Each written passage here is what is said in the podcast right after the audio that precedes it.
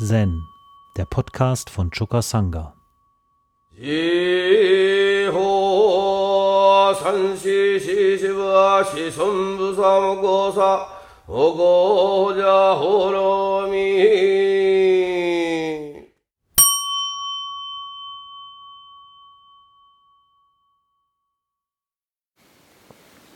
Das Koan steht als 39. Beispiel im Hikigan Roku. Umons Kayakuran. Ein Mönch fragte Umon, was ist der wahre Buddha-Körper? Umon sagte, Kayakuran. Das bedeutet ein umzäunter Blumengarten. Der Mönch antwortete, und wenn ich das nun genau so verstehe, da antwortet Umon, Löwe mit dem Goldhaar.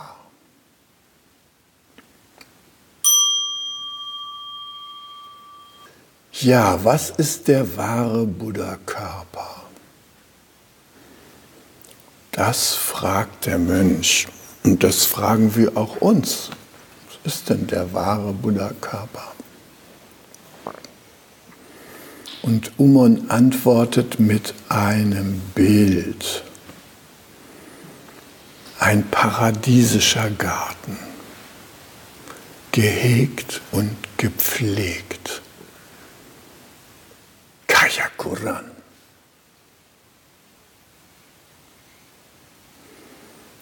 Aber der Mönch ist skeptisch und sagt, wenn ich das nun genauso verstehe, Schalmein schlagen, jeden Tag Frieden, äh, nur noch Glückseligkeit, das soll der wahre Buddha-Leib sein? Und da ergänzt Uwon seine Aussage. Löwe mit dem Goldhaar. Im ersten Moment denkt man ja, was für ein edles Tier. Ein Löwe, also Metro Goldwyn Mayer. Wow! Und dann geht der Film los. Super mit dem Goldhaar. Ja, und dass diese Löwen mit dem Goldhaar die armseligen, leidenden Kreaturen sind, das will uns erstmal gar nicht in den Kopf. Wir wären nämlich gerne so ein Löwe mit dem Goldhaar. Das macht sich erst allmählich bemerkbar, dass diese Löwe mit dem Goldhaarnummer, dass die mit ganz schön viel Leiden zu tun hat und die, dass sie auch was Ekelhaftes an sich hat. Und deshalb steht der Goldhaarlöwe im Zen traditionell für die gesamte leidende Welt. Alles, was unseren Abscheu erregt, gehört mit dazu. Und das macht den Buddha-Leib erst vollständig.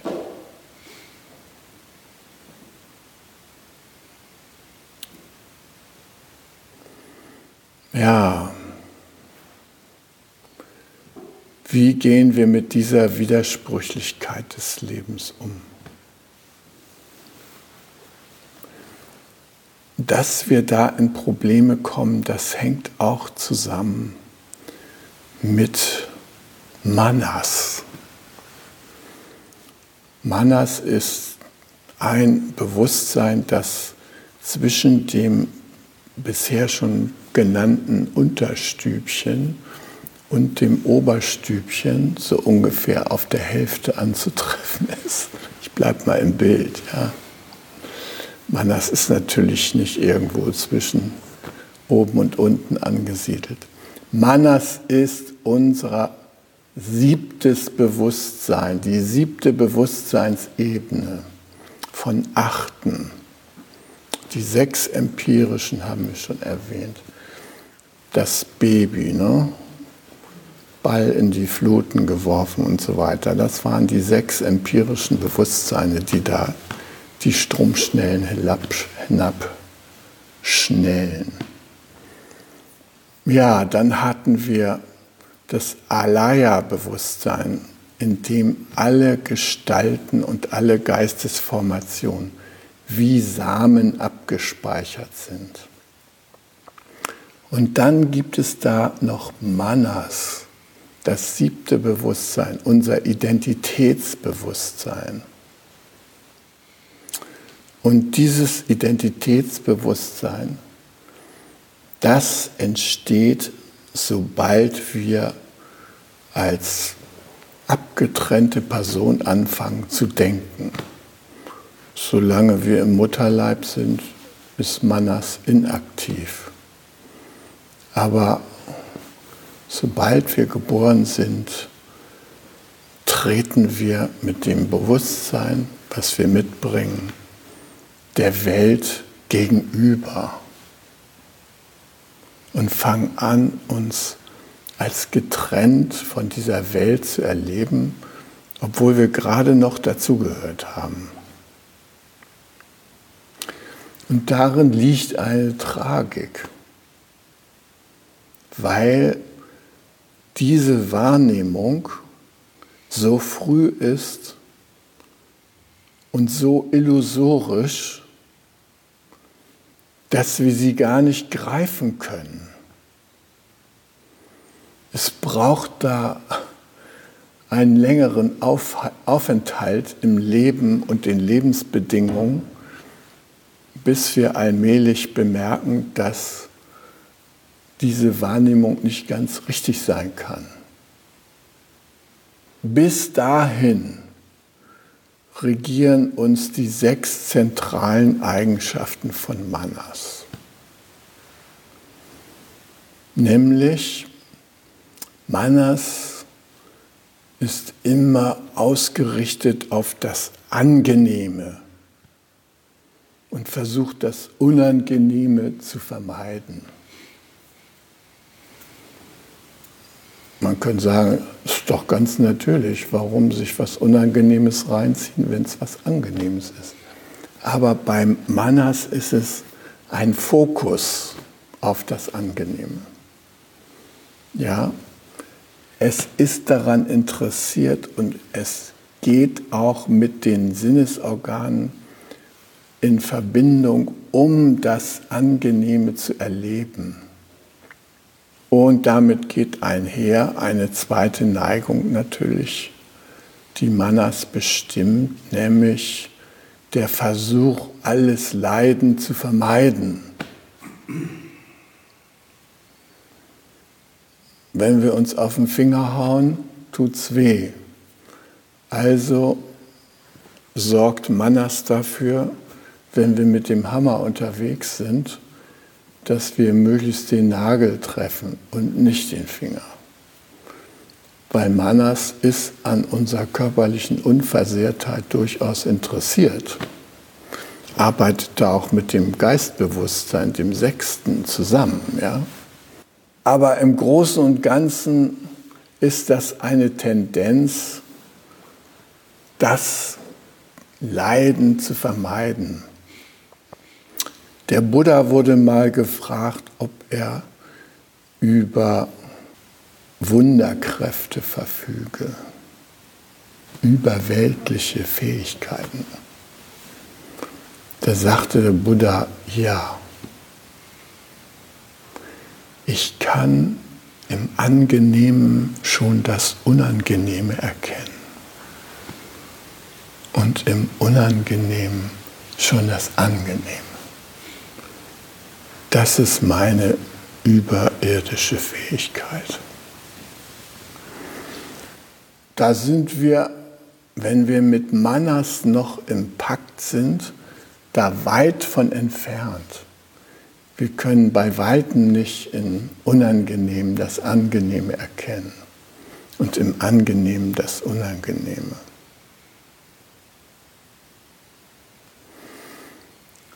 Dann eine weitere schwierige Neigung von Manas ist, es ignoriert die Gefahren, die mit der Suche nach dem Angenehmen verbunden sind. Mal so einen, anständigen Joint zu rauchen, das kann ja was sehr Angenehmes sein. Man kommt da auch in Zustände rein, die man sonst nicht so äh, erlebt hat. Oder mal so einen schönen Champagner von Gonny zu genießen oder so. Oh, ist doch eine tolle Sache, ja, ist doch angenehm, ist doch schön und so weiter.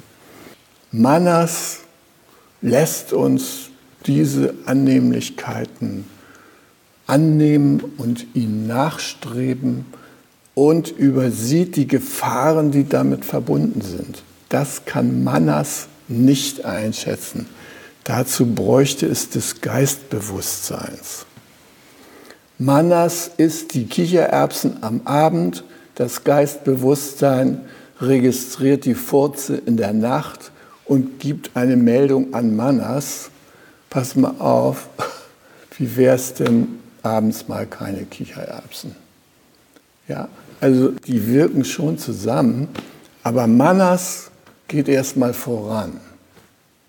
Manas kann hinterher durch das Geistbewusstsein mithilfe der Keime der Weisheit, die auch im Alaya-Bewusstsein sind, tatsächlich eine Korrektur erleben. Aber erstmal ist die Neigung in diese Richtung. Dann hat Manas noch eine problematische Eigenschaft und Neigung. Die besteht nämlich darin, das Gesetz des Maßhaltens zu ignorieren. Manas kann nicht Maß halten. Manas sagt, angenehm, mehr, mehr, mehr, mehr, mehr. Den sind wir in gewisser Weise ausgesetzt. Es ist eine Folge des grundsätzlichen Irrtums, in dem Manas entsteht, des grundsätzlichen Glaubens an die Getrenntheit in der Welt. Da gibt es gar keine Veranlassung zum Maßhalten. Und die sechste problematische Eigenschaft von Manas ist, sich alles aneignen zu wollen, alles besitzen wollen, sozusagen die begrenzte Sphäre durch Besitzen, Ergreifen, größer werden, dicker werden, bedeutender werden, immer mehr zu erweitern. Ja, und das steht in gewisser Weise zwischen uns und unserer Fähigkeit zu erwachen. Beziehungsweise, das ist eine Befindlichkeit, von der wir ausgehen, äh, um sie zu transformieren. Auch im Zuge unserer Übung, aber auch durch unser ganz konkretes Leben.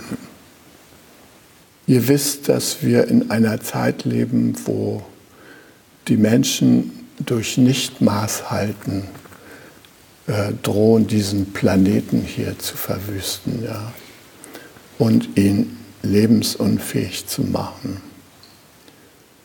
Und seit Tausenden von Jahren gibt es imperiale Strategien sozusagen, Manas auf institutioneller Ebene, ja, Reichtum an sich zu reißen und so weiter und so fort. Und unser letztes Kapitel, an dem wir in der Hinsicht beteiligt waren, ist ja dieser Afghanistan-Feldzug, der jetzt 20 Jahre gedauert hat und der damit geendet hat, dass die Kriegsziele nicht erreicht wurden.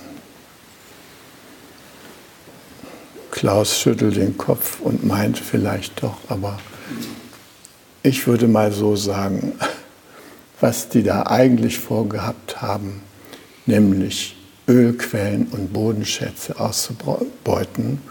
Es ging nämlich nicht darum, dass Frauen was lernen und Kinder anständige Erziehung bekommen. Nee, es ging da um Pipelines und äh, den unglaublichen Mineralschatz Afghanistans und überhaupt um die zentrale Lage Afghanistans im geopolitischen Strategiefeld.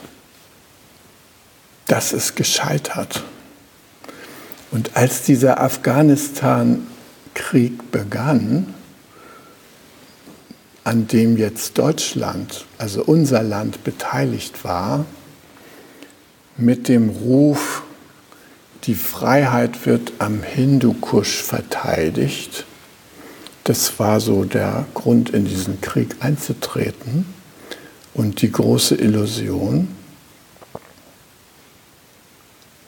Da wurde in einer Sendung von Monitor ein Gedicht von Theodor Fontane aus dem Jahr 1859 verlesen. Und dieses Gedicht erinnerte an die vernichtende Niederlage, die das britische Imperium in Afghanistan erlitten hat. Das lautet wie folgt. Der Schneeleis stäubend vom Himmel fällt, ein Reiter vor Jalalabad hält. Wer da? Ein britischer Reitersmann. Bringe Botschaft aus Afghanistan. Afghanistan. Er sprach es so matt. Es umdrängt den Reiter die halbe Stadt. Sir Robert Sale, der Kommandant, hebt ihn vom Rosse mit eigener Hand. Sie führen ins steinerne Wachthaus ihn. Sie setzen ihn nieder an den Kamin. Wie wärmt ihn das Feuer, wie labt ihn das Licht. Er atmet hoch auf und dankt und spricht. Wir waren 13.000 Mann. Von Kabul unser Zug begann. Soldaten, Führer, Weib und Kind, erstarrt, erschlagen, verraten sind.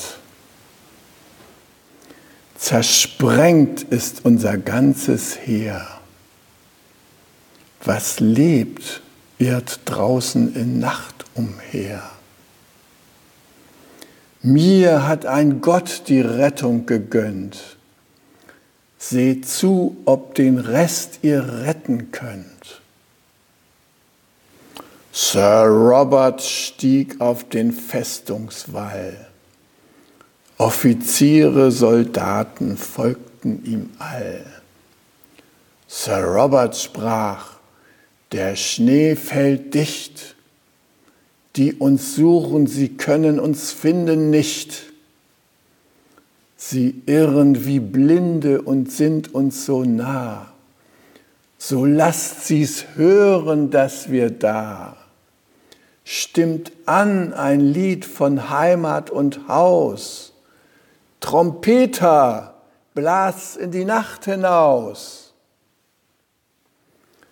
Da huben sie an und sie wurden's nicht müd. Durch die Nacht hin klang es Lied um Lied.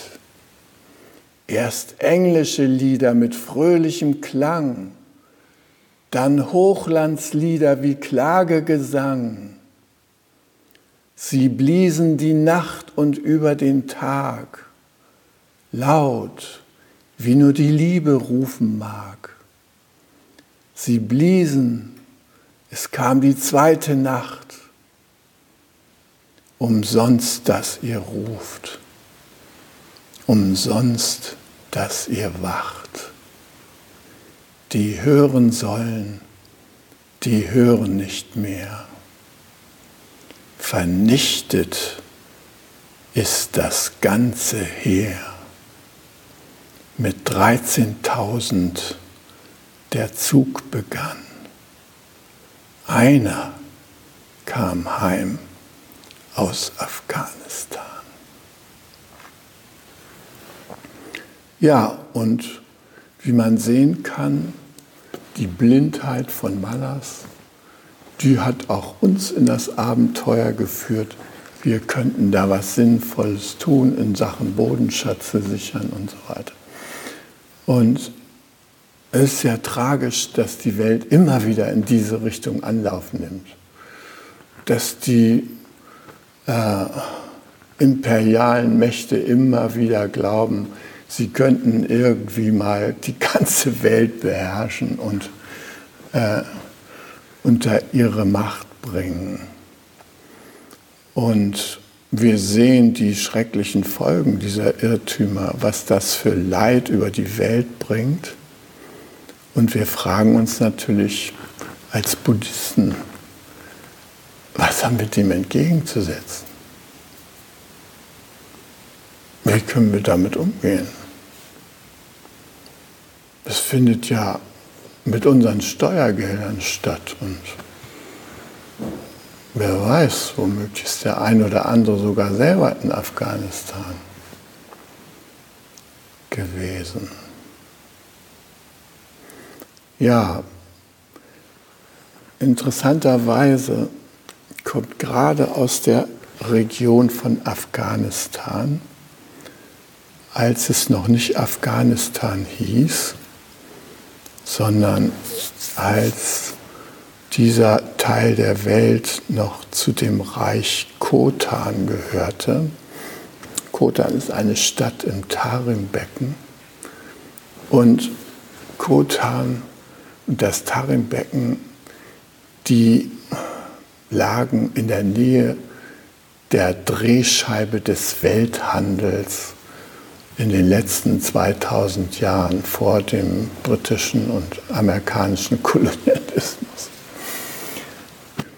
In dieser eigentlich nur einer Oasengegend, aber einer reichen Stadt, da ist das Avatamsaka Sutra entstanden.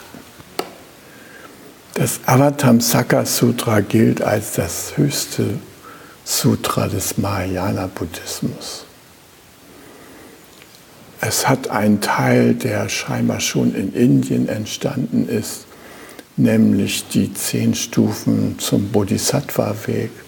Aber es hat auch einen Teil, der erst in dieser Weltgegend entstanden ist.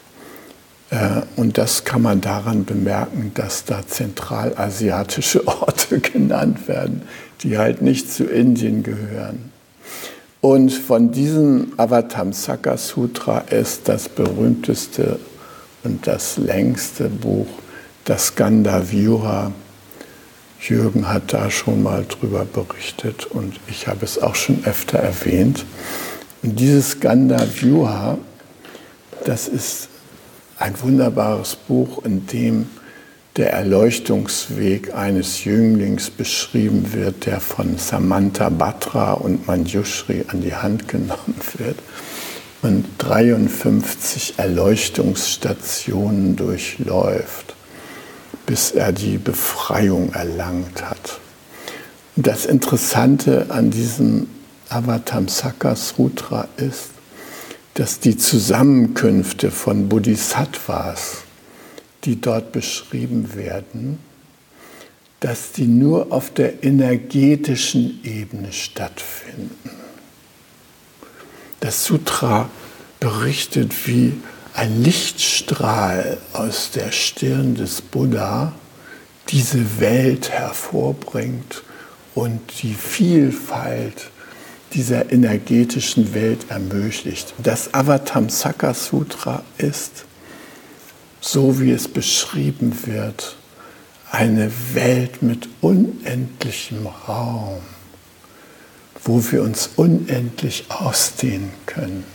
Das, was wir hier im Session so bemerken, so dass die Energie ansteigt, ja, das ist im Avatamsaka Sutra sozusagen voll entwickelt. Der voll entwickelte Kaya Kuran, das beschreibt das Avatamsaka Sutra auf etlichen Seiten. Das ist das dickste Sutra-Buch, was wir kennen. Und ist natürlich äh, in Farbenpracht, sprachlicher Farbenpracht beschrieben und es ist ein Blumenreich, in dem sich diese Bodhisattvas da bewegen.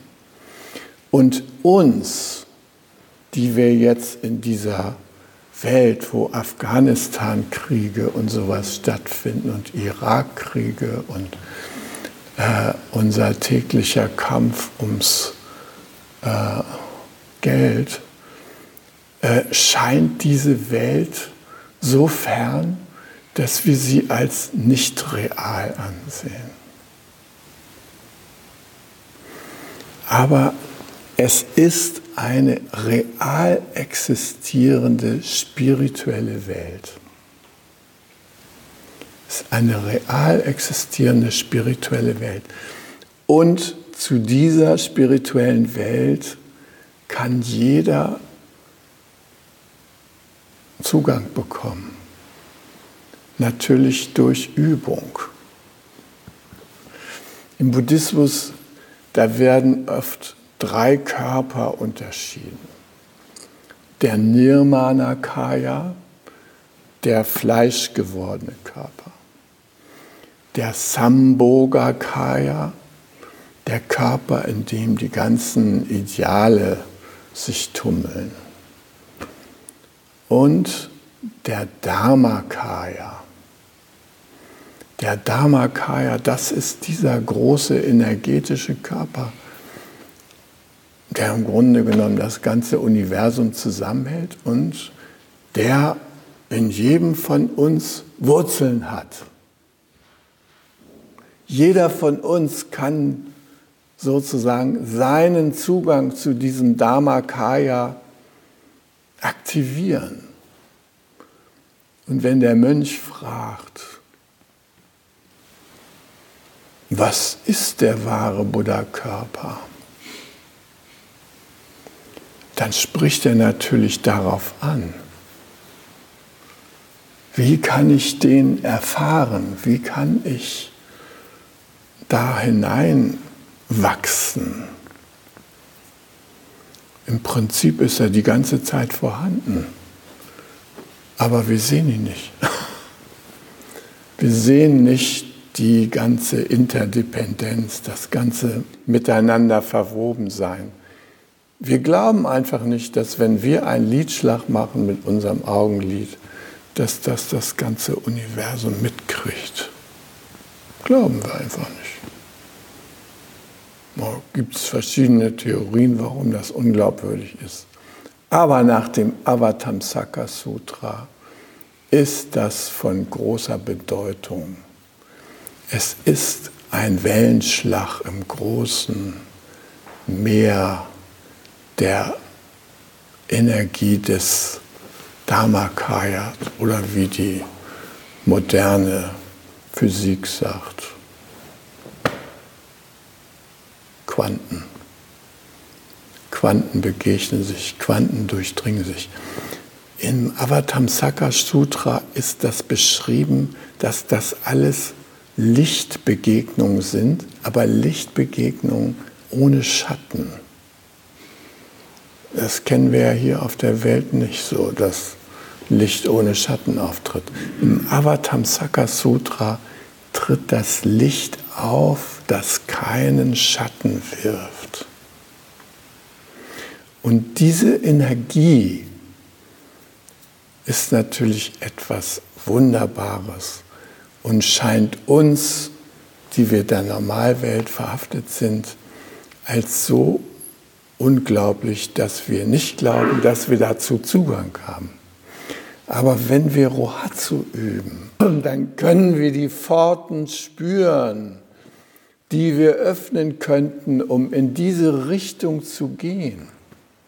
Und es ist ja klar, dass auf dieser Ebene des Avatamsaka Sutras die Widersprüchlichkeit des Lebens eine Erlösung oder Lösung erfährt, die natürlich nicht auf der Ebene eintritt, die wir für gewöhnlich betreten, weil es geschildert wird, jedenfalls in der Welt des Gandavyua, ohne Form und Körperlichkeit.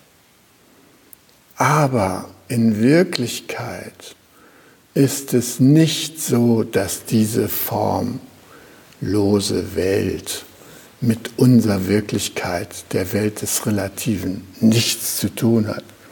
In Wirklichkeit ist es so, dass diese beiden Welten vollkommen miteinander verschmolzen sind.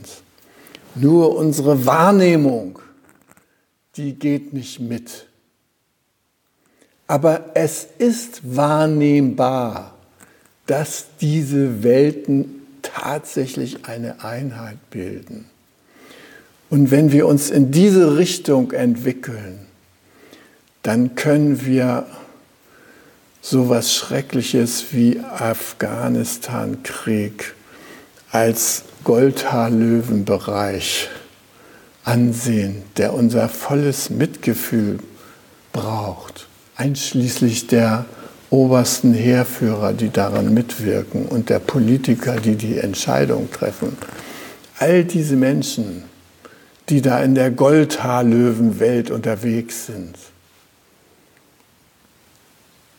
die brauchen unser Mitgefühl und die könnten erlöst werden, wenn sie ihr Bewusstsein und ihr Training danach ausrichten, in diese Welt der energetischen Allverbundenheit vorzudringen. Dann würden sie von alleine die Wesensgleichheit aller Existenzen begreifen. Und dann würden sie ganz anders miteinander umgehen. Dann würden sie sehen, dass Individuen in Individuen in sich durchdringender Weise existieren. Dass es gar keine getrennten Individuen gibt sondern dass es nur sich gegenseitig durchdringende Individuen gibt. Und das würde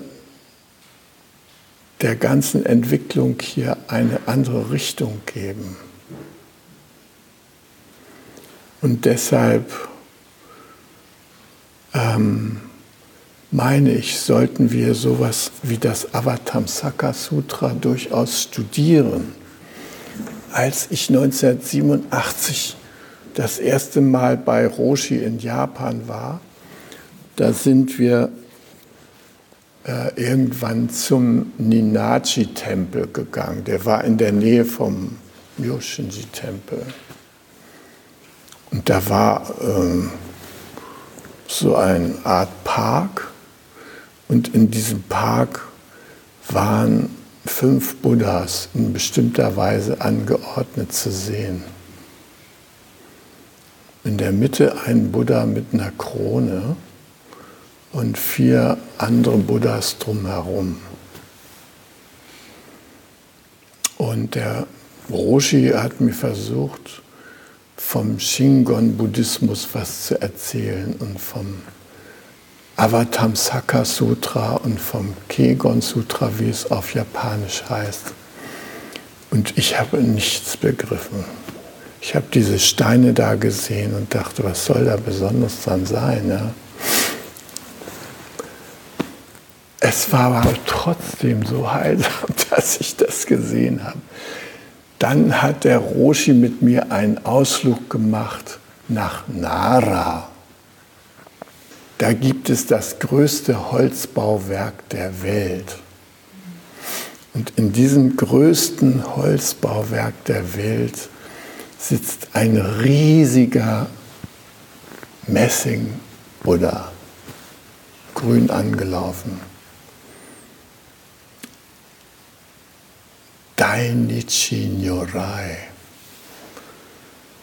Vairocana, angesehen als Zentrum des Universums.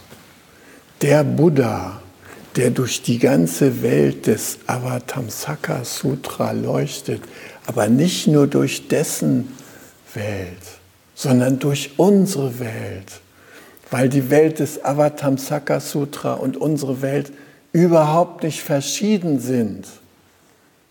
Nur wir denken, die wäre verschieden. Aber die Wirklichkeit ist, dass diese Welten zusammengehören. Und mir hat, mich hat das einige Jahre gekostet, bis ich das begriffen habe, was der Roshi mir da eigentlich mitteilen und übermitteln wollte. Ja? Er hat auch nicht viel dazu gesagt. Er hat vor allem gesagt, schau. Und schau, naja, das greift dann auf meine vorgeprägten Sehweisen zurück. Und das dauert eine Weile, bis wir den Blick so gereinigt haben, dass wir die Schönheit des Avatamsaka sehen können und in diese Welt so eintauchen können, dass wir darin beheimatet sind. Wie gesagt, das Rohatsu könnte man als SpaceX dahin betrachten, das wir benutzen können, um uns diese Welt erfahrbar zu machen. Hi! Um jungen Menschen den Aufenthalt im Togenji zu ermöglichen, bitten wir um ihre Spende. Alle Spendenmöglichkeiten finden Sie auf chukasanga.de/spenden.